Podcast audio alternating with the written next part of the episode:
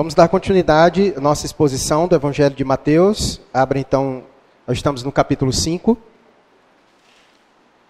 Para você que nos visita a primeira vez, nós estamos fazendo a exposição de todo o Evangelho, capítulo por capítulo, versículo por versículo, e nós paramos aqui nas bem-aventuranças, já vimos várias delas, e veremos hoje a do versículo 8 e temos visto cada bem-aventurança por culto, para que a gente possa aproveitar mais. Sendo assim, se torna uma pregação temática, mas ela não deixa de ter exposição das Escrituras. Mateus capítulo 5, verso 8 apenas, vai dizer assim a palavra de Deus: Bem-aventurados os limpos de coração, porque verão a Deus. Talvez em sua tradução vai trocar limpos por puros. E talvez seja a melhor tradução de ler o texto bem-aventurados puros de coração, fica mais fiel ao texto original. Então, nós falaremos sempre sobre puro de coração, porque é a melhor tradução, embora limpo queira dizer a mesma coisa, tá bom? Vamos orar mais uma vez para a gente meditar sobre o que significa isso e essa bem-aventurança. Deus, nós nos achegamos a Ti mais uma vez porque reconhecemos nossas limitações, reconhecemos que o pecado também nos afetou, afetou inclusive o nosso intelecto, e precisamos da iluminação do Teu Espírito, para que assim nós possamos compreender corretamente a revelação do Senhor, que é a Tua palavra. Nos abençoe, abençoe todos aqui presentes e também todos quanto nos assistem pela internet. Oramos assim no nome de Cristo Jesus. Amém. Bem-aventurado os puros de coração, porque verão a Deus. Algumas considerações eu quero fazer só para lhe trazer a memória. Lembre-se que o Sermão do Monte, ele tem como objetivo trazer instruções acerca do reino de Deus. Jesus aqui está instruindo os seus discípulos, aquela multidão de discípulos que se juntou a Jesus no final do capítulo 4 e que agora Jesus está instruindo esses novos discípulos como serem cidadãos do reino de Deus. Então, o Sermão do Monte, ele tem essa finalidade. O tema central é o reino de Deus. E nós temos visto algumas características peculiares às bem-aventuranças. Uma delas, que fica sempre nítido a nós, é o contraste daquilo que Deus diz para o que o mundo diz. Deus vai sempre na contramão, dizendo que feliz e abençoado mesmo é aquilo que é totalmente diferente, distinto daquilo que o mundo apresenta como o caminho da felicidade, como o caminho daquele que é abençoado. Nós vimos até o presente momento que Jesus disse que felizes são os pobres de espírito, que felizes são os que choram, que felizes são os mansos, que felizes são os que têm fome e sede de justiça, que felizes são os misericordiosos. E hoje nós veremos que Jesus disse que felizes mesmo, abençoado mesmo, são os puros de coração, ou seja, os limpos de coração. Mas a pergunta que se faz, porque esse texto ele é intrigante, pela bem-aventurança em si, quem são esses indivíduos? Quem são esses limpos de coração? Quem são esses puros de coração? Nós bem sabemos, e a gente vai falar sobre isso, que há uma promessa de Deus no futuro que todos nós seremos. Os que estão em Cristo serão puros de coração, não haverá mais pecado. Chegará o um momento em que nós seremos revestidos de glória e não haverá mais pecado em nós e seremos puros, ninguém mais pecará diante de Deus. Mas a questão é: esse texto, lembrem-se, esse texto, as bem-aventuranças não se tratam apenas de promessas do futuro, mas também de bem-aventuranças para o aqui e o agora. A pergunta então que se faz diante desse texto é: quem são esses puros de coração agora? É possível alguém ser puro de coração agora? É possível alguém ser limpo de coração agora? O que Jesus quis dizer com isso? Então, meu objetivo é explicar você isso e aplicar é, em nossas vidas. Mas para a gente ter uma compreensão melhor, eu quero dividir a palavra para que a gente possa ter uma compreensão melhor. E se tiver algum abençoado, feliz, que possa me trazer água, eu agradeço. Obrigado. Nós vamos dividir para que a gente possa entender o que Jesus quis dizer com bem-aventurados puros de coração. Eu quero então dividir assim, nós vamos o que Jesus quis dizer com coração E o que Jesus quis dizer com puro, com pureza, para que a gente possa fazer uma relação depois, compreendendo o que Jesus quer falar com o coração e o que ele quer falar com pureza, com ser puro, com limpo, para a gente juntar essas duas coisas e conseguir ter um entendimento melhor. Vamos falar sobre coração. A primeira coisa que eu quero dizer para você é que, como a gente já tem visto, as instruções de Jesus geralmente pegam na contramão daquilo que a gente aprende, principalmente na nossa cultura. Geralmente, quando nós associamos o coração, nós o associamos às áreas sentimental da nossa vida, né? A gente sempre associa o coração às áreas emocionais de nossa vida. E é importante você entender que quando as escrituras falam de coração, ela quer na verdade falar do indivíduo por completo, a sua mente, a sua razão, a sua emoção e a sua vontade. Às vezes, dependendo do contexto, ele faz uma partição às vezes ele foca especificamente em alguma coisa, mas geralmente a palavra coração, ô oh, meu irmão, trouxe foi, é, foi porção dobrada. Amém. Obrigado. Então, geralmente quando a Bíblia fala sobre coração, ela está falando do indivíduo ah, por completo, certo? E nós mesmos, na nossa linguagem, pelo menos na nossa linguagem cristã, a gente também consegue conceber essa ideia de que quando a gente fala coração, a gente está falando de um indivíduo. Quer um exemplo? Quando você está orando para alguém se converter, você fala assim: Deus, converte o coração daquela pessoa. Não é assim que você diz? Você está se referindo àquela pessoa. Aí ela, por completo, aí você diz: Deus, converte o coração dela. Senhor, toca no coração dela, ou seja, toca nela muda ela, transforma ela. Então, é isso que a Bíblia quer dizer. Quando ela fala coração, ela fala o indivíduo por completo, não somente algumas áreas de nossa vida, embora nós possamos particionar. Quero falar de coração, a parte de emoção, vontade, desejos, nós podemos fazer isso, razão, mas geralmente a Bíblia vai falar sobre o indivíduo ah, por completo, certo? Isso é muito importante.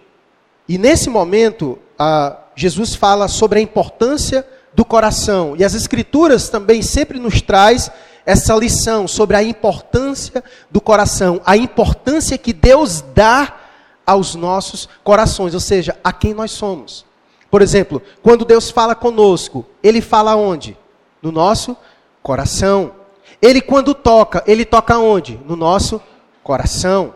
A Bíblia diz que só o Senhor som dos nossos corações. Só ele esquadrinha os nossos corações, só Ele revela as intenções do nosso coração. Então perceba a importância que Deus dá ao coração. É por isso que Deus converte o nosso coração. E o coração é tão importante que quando Deus converte o nosso coração, sabe aonde Deus habita? Coloca aí Efésios 3,17. Quando Deus converte o nosso coração, é no nosso coração que Cristo habita. Olha o que disse Paulo. E assim Habite Cristo aonde? No vosso coração. Perceba a importância do coração. Nosso coração é a morada de Cristo. É aonde Deus se encontra. Então perceba a importância do nosso coração e a importância de cuidarmos do nosso coração, porque é um lugar especial. O nosso coração é o lugar que Cristo habita. Por isso que as escrituras ela dá uma ênfase muito importante acerca do coração. Porque Cristo habita no coração. Então perceba a relevância que Deus dá aos nossos corações. Por isso o culto que Deus recebe de nós é o culto de coração. Nós vimos isso aqui principalmente nos evangelhos, onde Cristo vai falar sobre isso. Porque se nossa performance não estiver em acordo com o nosso coração, é pelo coração que Deus nos julgará. É por essa razão que ele rejeita dubiedade. Por exemplo, coloca o texto aí de Mateus capítulo 15, verso 8, para a gente ver. Olha, o tipo de culto que Deus não gosta. Este povo honra-me com os lábios, mas o seu coração está longe de mim. Então perceba como o Senhor dá importância e atenção ao coração. E é importante a gente entender isso, porque Deus ele não é enganado pela nossa performance externa, porque na verdade Deus olha para o nosso coração. E se houver uma dubiedade em nós, Deus não recebe a nossa adoração e o nosso culto, porque Ele não está preocupado simplesmente com a nossa performance, com as mãos levantadas, com aquilo que sai da nossa boca, se não tiver em conformidade com o nosso coração. Por isso Ele diz: Esse povo me honra com os lábios, mas o coração está longe de mim. Longe de mim. Então o Senhor está preocupado com o nosso coração, porque o culto que Deus se agrada é o culto de coração, não aquele culto fingido porque na verdade Deus não é homem para ser enganado, ele esquadrinha o nosso coração e é segundo o nosso coração que ele nos julga. Portanto, aqui quando ele fala sobre coração e sobre pureza, uma coisa que precisa ficar claro para você desde mão, é que Jesus aqui não está se referindo a uma pureza externa, meramente externa, mas Jesus quer falar aqui, e nós veremos, sobre a pureza interna. Coloque para mim Mateus 23, 26 a 28. Veja o que, que Jesus vai falar. Ele combateu muito essa dubiedade com os fariseus, que externavam uma coisa, mas que o coração era outra. Olha o que ele diz: fariseu cego, limpa primeiro o interior do copo, para que também o seu exterior fique limpo. Passa. Ai de vós, escribas e fariseus hipócritas, porque sois semelhantes aos sepulcros caiados que por fora se mostram belos, mas interiormente estão cheios de ossos, de mortos e de toda imundícia. Assim também vós, exteriormente, pareceis justos aos homens, mas por dentro está cheios de hipocrisia e de iniquidade. Então, o que Jesus está querendo falar sobre pureza de coração, antes de tudo, é sobre algo interno, não algo externo. Porque é muito fácil a gente fazer isso como os fariseus parecer justo diante dos homens, limpar o copo só por fora, enquanto dentro está uma grande sujeira. Como o sepulcro caiado, que muitas vezes é bonito por fora, mas por dentro nós sabemos que tem ossos podres, apodrecendo lá dentro. Portanto, Deus dá uma, dá uma atenção muito especial ao nosso coração. Por isso ele disse que bem-aventurado não são os intelectualmente abastardos, ele não diz que bem-aventurados são aqueles que são financeiramente bem estruturados na vida. Ele diz: bem-aventurado os puros, mas de coração. Os que são puros aqui dentro. Não que faz uma, uma carcaça de justo, mas de fato aqui dentro. Porque Deus sonda lá dentro. Ele nos julga pelo coração. E por isso a importância que ele dá aos nossos corações. Contudo, a Bíblia dá um diagnóstico muito cruel do nosso coração. Vejamos aqui alguns textos que a Bíblia vai falar um pouco do nosso coração. Eu acho que vocês já sabem disso. Olha o que, que diz Jeremias, capítulo 17, verso 9 e 10. Ele diz: Enganoso é o coração, mais do que todas as coisas, e desesperadamente corrupto. Quem o conhecerá? Verso 10. Eu, o Senhor, esquadrinha o coração, eu provo os pensamentos, e isto para dar a cada um segundo o seu proceder, segundo o fruto das suas ações. Jeremias passa para nós uma dura realidade acerca do nosso coração. Ele diz que o nosso coração é enganoso, ele é desesperadamente corrupto, mais do que todas as coisas. Jeremias ele nos ajuda a fazermos uma leitura correta do nosso coração.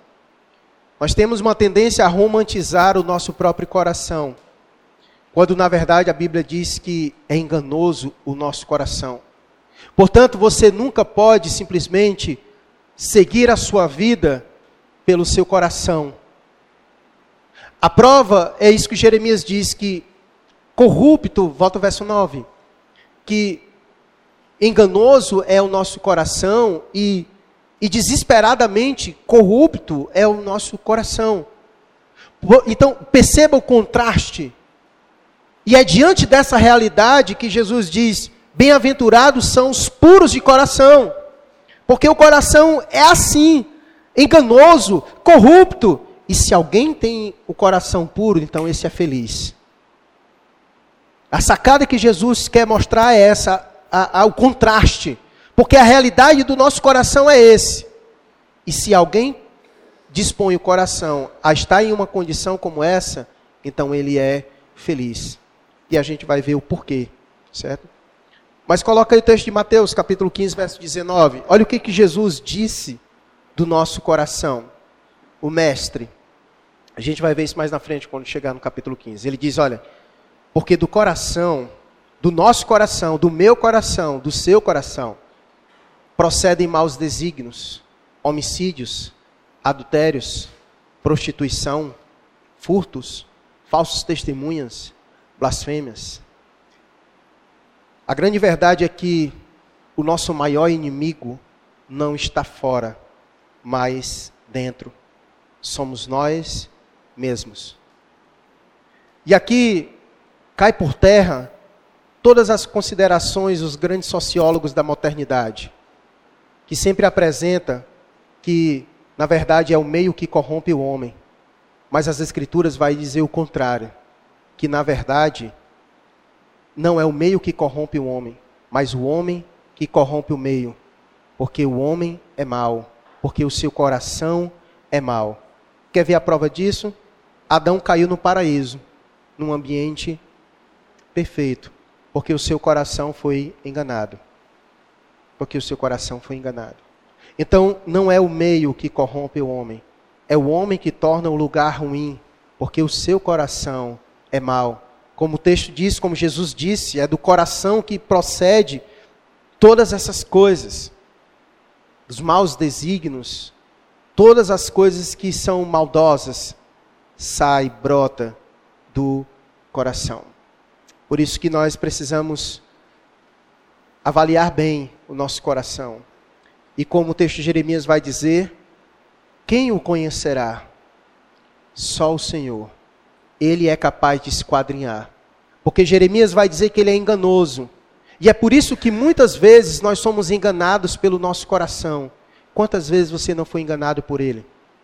E se deu mal por conta disso? Por isso que nós não podemos conduzir a nossa vida, ser guiado pelo nosso coração, porque ele é enganoso. E por isso nós precisamos levar ele constantemente à presença de Deus, porque só Deus é que pode esquadriar e revelar as más intenções dele. E dizer, ele quer te pegar. Ele quer pregar uma pressa em você, porque teu coração é mau, desesperadamente corrupto, e é Deus quem vai esquadrinhar ele e vai mostrar isso para você. Portanto, esse negócio de que não, eu estou seguindo o meu coração, então você vai se dar muito mal na sua vida porque ele é mau. Ele é desesperadamente corrupto. Então não existe ninguém de coração bom. Todos somos maus por natureza. Se você ler capítulo 3 de Romanos, é uma destruição que Paulo vai fazer do indivíduo. Então, esse é o quadro, esse é o diagnóstico real que Deus apresenta de nós. Contudo, Deus veio para intervir diante dessa situação. Jesus Cristo veio para operar uma obra em nós, literalmente. Ezequiel vai dizer que Deus ele faz uma operação em nós. Ele remove um coração de pedra e coloca um outro coração em nós. Coloca o texto aí para mim, Lu. por favor, Vitor Hugo. Ezequiel 36, 26. Eu não coloquei, não, viu? Foi que veio aqui na minha cabeça agora. Ezequiel, Ezequiel 36, 26. Essa é a promessa que Deus fez para o seu povo. Dar-vos-ei coração novo, e porei dentro de vós espírito novo. Tirarei de vós o coração de pedra, e vos darei coração de carne. Cristo veio para realizar esse tipo de obra em nós para arrancar um coração de pedra e dar um novo coração a nós, os filhos de Deus. Um coração com disposição para fazer a vontade de Deus. Um coração para, para ter disposição para adorar ao Senhor. Um coração com disposição para fazer o bem, para a prática das boas obras. Um coração que pode buscar a pureza, um coração que pode buscar a santidade, a santificação. Foi preciso o Senhor vir e fazer essa operação em nós, porque o nosso coração, como Jeremias disse, ele é mau, ele é desesperadamente corrupto. E então em Jesus Cristo, ele realiza em nós inicialmente essa obra. Então quando a gente ora para Deus tocar no coração de alguém, é isso que ele faz.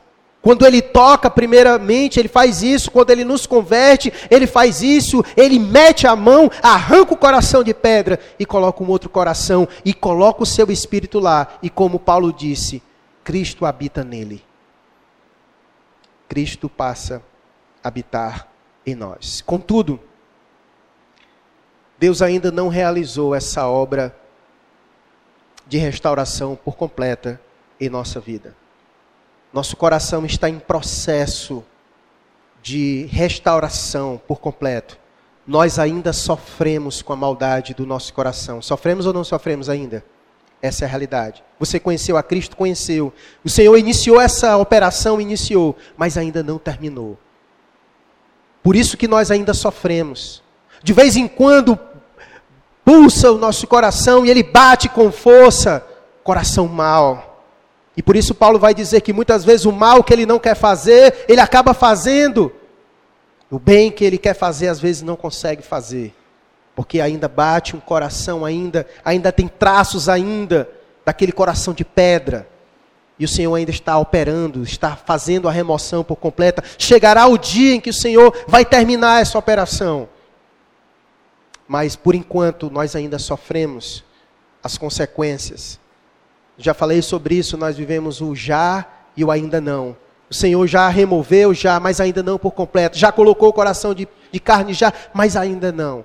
E é por isso que nós sofremos ainda as consequências desse coração que é mau, que habita em nós. Se Deus ainda não realizou essa obra por completo de restauração, o que significa então o teu coração puro? Se é um coração que está mais ou menos se é um coração que foi iniciado, mas ainda não está por completo, então como é que ele pode chegar o momento de o que, que Jesus quis dizer com puro? Se essa, se essa consumação só vai ser lá na frente, o que ele quis dizer com puro? Um puro em meio à imperfeição, é possível, é isso. Resumindo, e eu vou explicar isso que Jesus quer dizer. É uma pureza que é possível dentro ainda desta obra que está para acabar. Porque antes não havia nenhuma possibilidade, mas agora já que o Senhor iniciou essa obra em nós, é possível desfrutar de uma certa pureza de coração, que antes não era possível, mas que agora é. Então nós precisamos entender o que Jesus quis dizer com essa pureza, que agora é possível ser realizada em nossa vida. E aí é importante a gente compreender o que a Bíblia quer falar sobre pureza. A Bíblia, na verdade, apresenta vários sentidos e significados para a pureza, pelo menos cinco ou seis que eu mandei pesquisando, mas eu não vou me ater dentro deles, eu quero apenas aplicar o, o próprio contexto da bem-aventurança, que é é o que a gente quer para o presente momento. E eu quero ressaltar apenas duas, certo? Sobre o que a Bíblia quer falar sobre pureza. A primeira coisa que a gente precisa falar, que eu já falei um pouquinho agora, mas quero falar de forma mais clara, é que houve em nós um processo de purificação, certo? No sentido pleno. Em que aspecto? Cristo morreu por nós, nos salvou, e todos os nossos pecados já foram perdoados. Paulo vai dizer que nenhuma condenação há mais para os que estão em Cristo Jesus. Então, nesse sentido, a obra foi realizada em Cristo Jesus. Então há essa pureza no sentido máximo certo? O Senhor olha para nós e já não há mais condenação diante de nós. Mesmo que ainda, vez por outra, o pecado bata aqui, a gente cometa pecados, mas ainda assim, isso não mais nos afastará do Senhor. Não há mais possibilidade da ira de Deus nos consumir e nos condenar, porque Cristo já pagou os nossos pecados. Então isso já foi resolvido diante de Deus. Nós fomos declarados justos diante de Deus e não pode mais reverter essa situação. Então, esse é um aspecto que nós poderíamos dizer macro. daquilo que Jesus fez na cruz do Calvário por nós. Nós podemos declarar que fomos justificados na presença de Deus e que, ainda como pecadores que somos, se morrermos hoje, temos a plena convicção de que estaremos com o Senhor, porque Cristo garantiu a nossa salvação. Na cruz, Ele perdoou todos os nossos pecados. Então, há esse aspecto de purificação que as Escrituras quer dizer. E aí há um texto de 1 João, capítulo 1, verso 7, onde João vai dizer assim: Sim, porém, andarmos na luz, como Ele está na luz, mantemos comunhão uns com os outros, e o sangue de Jesus, seu Filho, nos purifica de todo o pecado. Certo? Então houve esse processo em que Cristo morreu na cruz, quando o seu sangue foi derramado, foi derramado pelos seus eleitos. E quando nós conhecemos ao Senhor, então o crédito da purificação de Jesus, do seu sangue precioso, passa para nós. E automaticamente a condenação que estava sobre nós ela é removida. Então, nesse sentido, houve uma purificação no aspecto macro. Mas há também um aspecto no sentido micro. Passa aí o versículo 9, só adiante. Ele vai dizer que se nós confessarmos os nossos pecados, ele é fiel e justo para nos perdoar os pecados e nos purificar de toda injustiça. Esse tipo aqui já é aquele tipo habitual agora, nós. Porque, como eu disse, ainda há um coração ainda que está em processo. Então nós pecamos ainda. O nosso coração ele ainda nos engana. O nosso coração que é corrupto, ele ainda nos leva ao engano e ao pecado. E quando isso acontece, quando nós confessamos os nossos pecados, ele nos purifica. Ele faz isso hoje, faz isso amanhã, depois de amanhã. Então há um aspecto de purificação necessária, onde todos os dias nós devemos nos achegar ao Senhor e nos purificar, confessando os nossos pecados diante dele. Embora ele já tenha pago na cruz todos os nossos pecados, mas ainda assim ele requer que todo dia nos acheguemos a ele, que confessemos os nossos pecados a ele, para que ele nos purifique diariamente. Para que ele nos purifique diariamente. Então há esses dois aspectos, um aspecto macro e um aspecto micro, OK?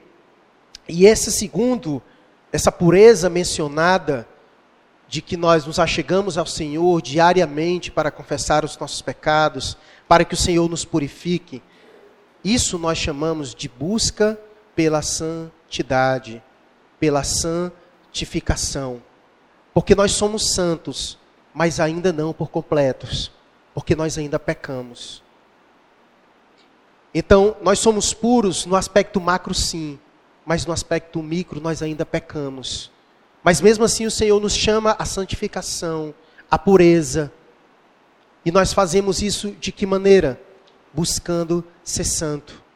Buscando nos afastar cada vez mais das intenções do nosso coração, que é mal, que nos leva ao pecado. Então a santidade, a busca pela santidade é crucial nesse processo de pureza do nosso coração. E a santificação é a base. Porque, como eu li o texto hoje, não precisa colocar, nós lemos o texto de Hebreus, capítulo 12, verso 14, no começo do culto. Sem santificação ninguém verá a Deus. E por que isso? Porque Deus é santo. Porque Deus é puro. É por isso que o, o descrente não consegue ter relação com Deus. Porque não iniciou a obra de Deus na vida dele de restauração não iniciou na vida dele o processo de santificação. E por isso ele não consegue ter relação com Deus. Porque sem santidade, sem santificação, ninguém pode ver a Deus. Por isso que quando nós partimos deste mundo, só há uma maneira de nós chegarmos na presença de Deus, se formos santos. Porque sem santificação, ninguém verá a Deus, porque ele é santo. Porque ele é santo. Carlos ontem citou o texto de Isaías no nosso encontro de casais. Que encontro maravilhoso Isaías teve com o Senhor, mas quando ele encontrou o Senhor, ele percebeu algo nele. O que foi que ele percebeu nele? O seu pecado. E ele disse: Ai de mim, porque ele contemplou a santidade de Deus. Então, quando ele contempla a santidade de Deus, ele vê o seu pecado, ele diz: Ai de mim. E para que ele pudesse falar com o Senhor, foi preciso um anjo tocar sua boca e lhe purificar para que ele pudesse falar com Deus, porque Deus é santo. Por isso que Jesus Cristo veio para morrer na cruz do Calvário, para nos purificar do pecado, para que possamos ter comunhão com Deus, para que possamos ter acesso a Deus. Então, essa santificação é o caminho. Então, eu quero parafrasear o texto. O texto é: Bem-aventurado os puros de coração, porque verão a Deus. Então, eu quero parafrasear dizendo assim: que felizes são os que buscam santificação, pois esses terão coração mais limpo do que sujo. Enquanto nessa vida você vai encontrar pessoas que têm o coração mais limpo do que sujo. Uns têm mais sujo e outros têm mais limpeza. E isso vai depender de um aspecto, da busca individual pela santificação, pela santidade. Certo? Então, poderia parafrasear dessa forma. E é sobre isso que Jesus quer dizer: o ser puro de coração. E como é alguém na prática? Como é viver isso na prática? Como é a prática de alguém que é puro de coração, que busca a santificação? Esse de cara tem como estilo de vida rejeitar o pecado a todo custo na sua vida. Eu penso que o grande problema de nossa vida é que às vezes a gente não para para refletir seriamente sobre o pecado. Às vezes a gente vive muito descuidado. Nós estamos preocupados com tantas coisas que esquecemos do nosso maior rival, que é o pecado, em nós mesmos. E às vezes a gente consegue até vencer vários obstáculos que surgem na nossa vida, mas a gente cai porque nós não cuidamos de nós mesmos, do pecado que há em nós, porque ele é o nosso maior inimigo. Ele é o nosso maior adversário. Então eu penso que uma grande dificuldade nossa se dar por isso. E aquele que busca santificação, aquele que busca ter um coração puro, é alguém que tem como estilo de vida rejeitar o pecado a todo custo. É alguém que vive como José. Lembra o José do Egito? Que quando foi tentado pela mulher de Potifar, o que foi que ele fez? Saiu fora, meteu a carreira, é alguém que foge, é alguém que tem como estilo de vida fugir do pecado. E quanto mais ele foge do pecado, mais ele encontra o caminho da santidade para a sua vida. Porque essas coisas são antagônicas. Se o pecado nos afasta da santidade, a santidade também nos afasta do pecado. Então a santidade nos mantém limpo e o pecado nos mantém sujos. Então quanto mais perto do pecado, mais sujo. Quanto mais perto de Deus, mais limpo. Então é um estilo de vida. Quem busca estar mais perto de Deus, consequentemente, é para estar mais limpo. E quem vive uma vida mais distante de Deus, consequentemente, tem uma vida mais suja. Certo? Então, é, é isso que Jesus está querendo ah, nos chamar a atenção. Certo? Sobre ah, essa pureza a qual ele nos apresenta mas eu quero ser mais prático ainda para você. Pastor, eu entendi. Agora, me ajuda. Eu quero pegar esse caminho. Qual é o meio que eu devo pegar? O que é que vai me ajudar a, a purificar o meu coração? Talvez você já saiba até a resposta. O meio pelo qual nós podemos purificar o nosso coração é expor o nosso coração à palavra de Deus. O meio pelo qual nós podemos purificar o nosso coração é expô-lo à palavra de Deus. Lembra o que foi que Jesus disse em João 17, 17? Ele disse: Santificai-os na verdade, a tua palavra é a verdade. A palavra de Deus é o caminho para nos santificar. E por quê? Tiago vai dizer no capítulo 1, verso 23 e 24, que a palavra de Deus é como se fosse um espelho. Aquele espelho que consegue não somente mostrar o que está por fora, porque quando a gente se depara diante do espelho, ele vai mostrar as nossas imperfeições, aquilo que precisa ser consertado. Eu sei que tem coisas que não dá mais para consertar aqui fora, né? Mas enfim, ele vai revelar isso, né? Ele vai mostrar as coisas e, a, e as mulheres, né, bota maquiagem e tal, aquela coisa toda, consegue se ajeitar. Mas o espelho que Tiago está querendo dizer é aquele que mostra o que o espelho natural não consegue mostrar. É a palavra de Deus. Tiago 1, 23, 24. É o espelho que mostra lá dentro. Que mostra o nosso coração, que revela o nosso coração. É a palavra de Deus. Por isso que o nosso coração precisa ser confrontado diariamente pela palavra de Deus, porque é o instrumento que Deus vai usar para nos santificar. Por isso Jesus disse: santificai-os, Pai, na, na verdade, a tua palavra é a verdade. É o instrumento que Deus usa para fazer isso. Então ela é como se fosse um espelho. Quanto mais eu leio a palavra, mais contato eu tenho com ela, ela vai mostrando o que está aqui dentro ela vai revelando o que está aqui dentro. E ao mesmo tempo em que ela revela o que está aqui dentro, ela também diz o que eu devo fazer com isso que ela revelou dentro de mim. Ela diz o que eu devo fazer, como eu devo me comportar com, esse, com isso que ela revelou.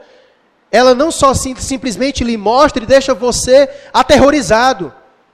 Ela não simplesmente mostra e deixa você atônico, sem esperança desabrigado, meu Deus, que coisa horrenda que eu estou vendo. Não, ela também lhe mostra a direção. Ela diz o que você deve fazer, ela aponta o caminho que você deve percorrer. Porque a palavra de Deus, ela faz isso. E é dessa forma que a gente consegue guardar o nosso coração na palavra de Deus. E eu quero ler um salmo, o Salmo 119. Coloca aí, verso 9 e 10. Olha o que, que o salmista disse. De que maneira poderá o jovem, e obviamente aqui é para todo mundo, de que maneira poderá o jovem guardar puro o seu caminho? Observando segundo a tua palavra. De todo o coração te busquei, não me deixes fugir aos teus mandamentos. Guardo no coração as tuas palavras para não pecar contra ti é o contato constante com a palavra aqui. Só há essa maneira. Quanto mais eu guardar essa palavra aqui, menos pecarei contra o Senhor. Porque essa palavra, ela santifica aqui dentro. É, é uma palavra que limpa. Por isso que o salmista diz: de que maneira o indivíduo consegue guardar puro o seu caminho? Observa a palavra. Porque ela vai dizer, quando o seu coração disser, é por aqui que você deve ir, a palavra diz, não é por aí, é por ali. Então você não observa o coração, você observa a palavra. De que maneira o jovem pode guardar puro o seu caminho? Observando a palavra. Ele olha para a palavra, ele procura saber o caminho que ela apresenta, porque muitas vezes o caminho que ela vai apresentar para você é diferente do que o teu coração está apontando. Observa a palavra. Não observa a multidão. Não seja Maria vai com as outras. Não seja daquele que diz todo mundo faz e eu faço. Observa a palavra. Observa a palavra. Veja o que ela diz. É dessa forma que a gente consegue guardar puro, como diz. De que maneira o jovem pode guardar puro o seu caminho? Observando a palavra, porque ela nos purifica. E aí o verso 11 é o verso conhecido. Guardo no coração a tua palavra para não pecar contra ti. Quanto mais você observa, e aqui a ideia, coloca o verso 11, Vitor Hugo. Pronto. A ideia do guardar é você observar e você colocar em prática. A ideia do guardar não é simplesmente você colocar aqui no bolso e, e pronto. Não. A ideia do guardar é você observar e colocar ela em prática. E quando você fizer isso, você manterá puro o seu caminho. Você guarda ela no coração. Você leva essa palavra para o coração. Foi o que nós aprendemos hoje pela manhã na escola bíblica dominical. Nenhuma palavra, nenhum escrito, nenhuma frase de qualquer autor que exista no mundo, ainda que faça sentido, tem a capacidade de penetrar nos nossos corações. Nenhuma. Só a palavra de Deus é capaz de penetrar no nosso coração. Só a palavra de Deus é capaz de esquadrinhar o nosso coração. Nenhuma outra palavra é capaz de fazer isso. Como vai dizer o autor de Hebreus, só ela é viva e eficaz, somente ela. Portanto, é nela que você vai encontrar o caminho para a pureza. É só nela que você vai conseguir encontrar uh, caminho para a purificação, para a santidade em sua vida.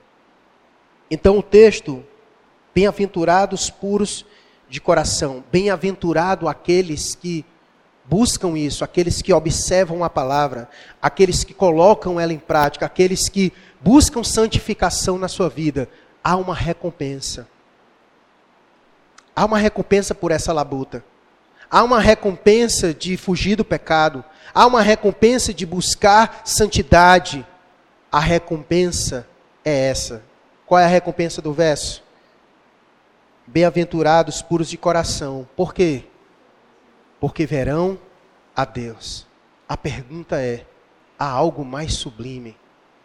Há algo que seja mais belo que os nossos olhos possam contemplar do que o Senhor? Não há nada que seja maior, mais belo, mais magnífico do que contemplar a Deus.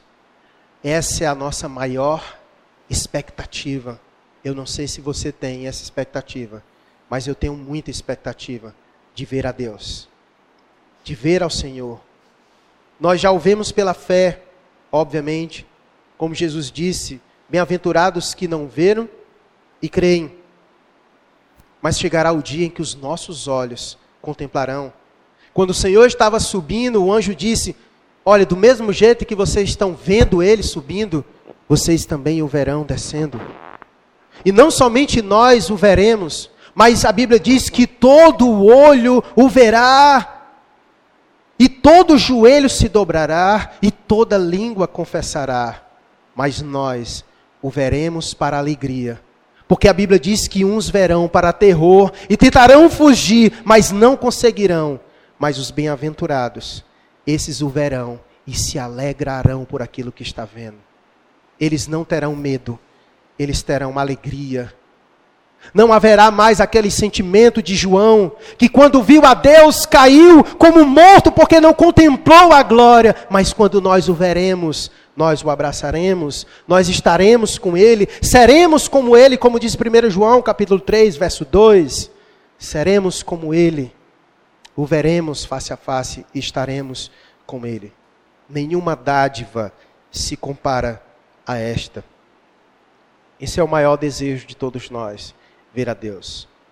Contudo, essa não é somente uma promessa para o futuro nós podemos contemplar a Deus neste mundo em que nós estamos vivendo.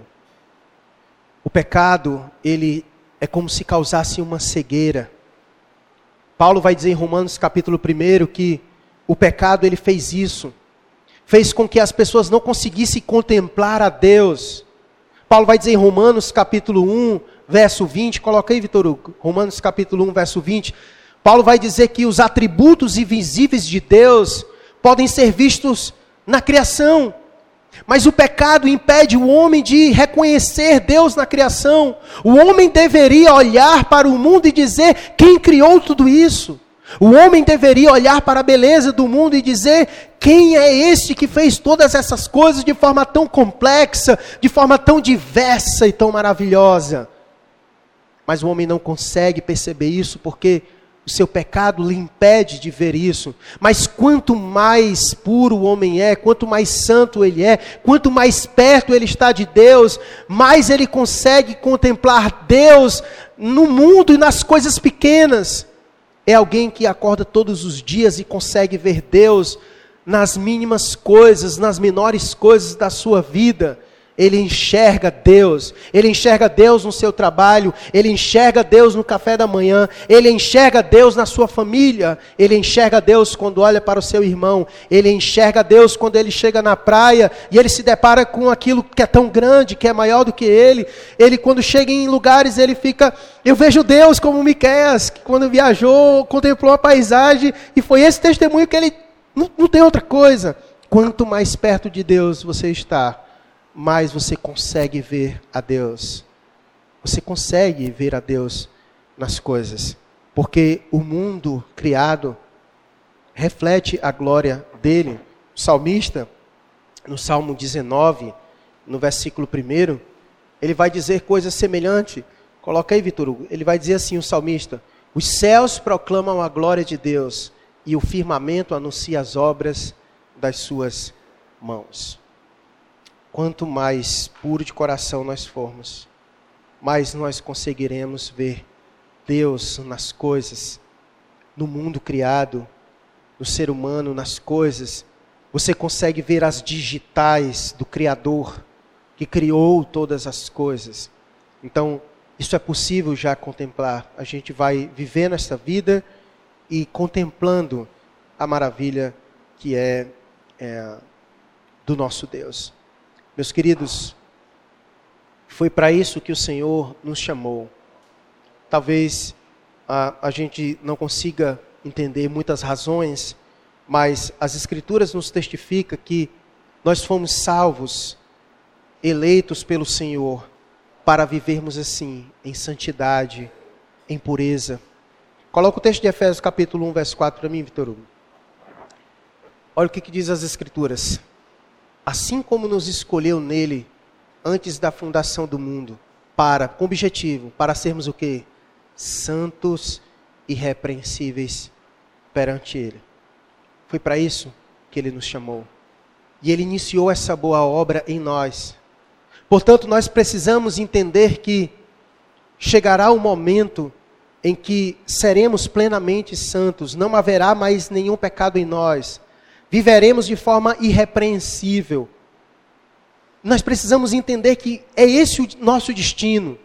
Portanto, Deus tem nos chamado, a, nesse presente momento, a viver em função disso, a nos agarrarmos a isso, porque foi para isso que Deus nos chamou.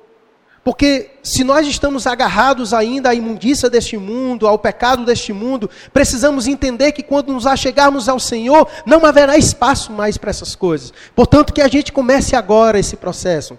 Porque o Senhor nos deu esse, esse privilégio, Ele nos deu Sua palavra, Ele nos chama à santidade. Isso precisa ser um estilo de vida nosso. Buscar ser santo, a purificação. É interessante que o texto, ele quando diz bem-aventurados os limpos de coração, os puros de coração, porque verão a Deus, perceba que o prêmio é o próprio Deus. O prêmio é o próprio Deus. Feliz é, são, são esses, felizes são os puros de coração. Por quê? Porque verão a Deus. O prêmio é o próprio Deus. Não há nada que seja maior e melhor do que o nosso próprio Deus. Ele é muito melhor e maior do que as suas próprias bênçãos, do que aquilo que ele pode conceder a nós. É ele mesmo. O nosso prêmio vai ser ver a Deus, estar com ele. Pouco me importa se lá vai ter ruas de ouro. Não importa, porque Deus vai estar lá. O que pode brilhar mais do que isso? Qual ouro pode ser mais reluzente do que a glória do Senhor? Qual rio de cristal pode ser mais reluzente do que a glória de Deus? O importante não é o lugar, é quem estará naquele lugar. É isso que faz a diferença. É isso que faz a diferença. E o texto diz que nós o veremos. O texto não diz que nós veremos outras coisas. Veremos a Deus. Veremos a Deus. Não há palavras para descrever a visão que nós teremos de Deus na glorificação. E concluindo e indo aqui para o final, deixa eu lhe trazer uma aplicação prática.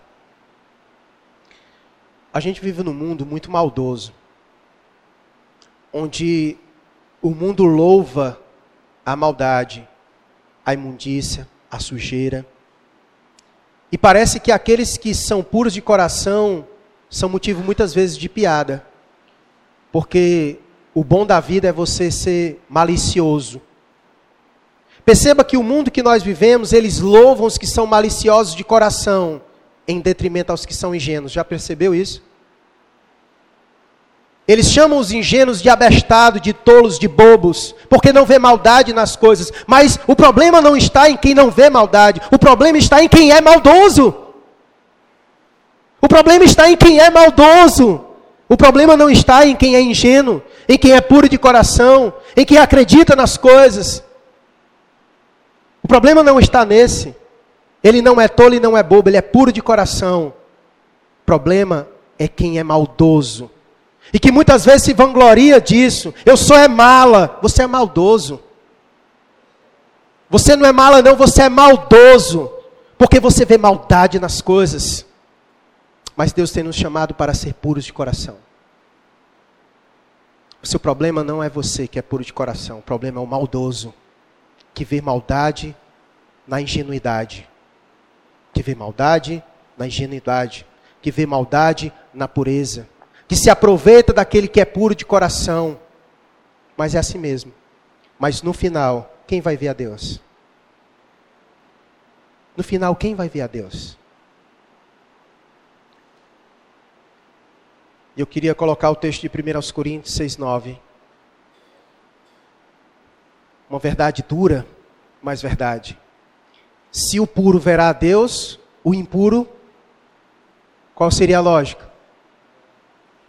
Se o puro verá a Deus, o impuro não verá a Deus. Olha o que diz as Escrituras.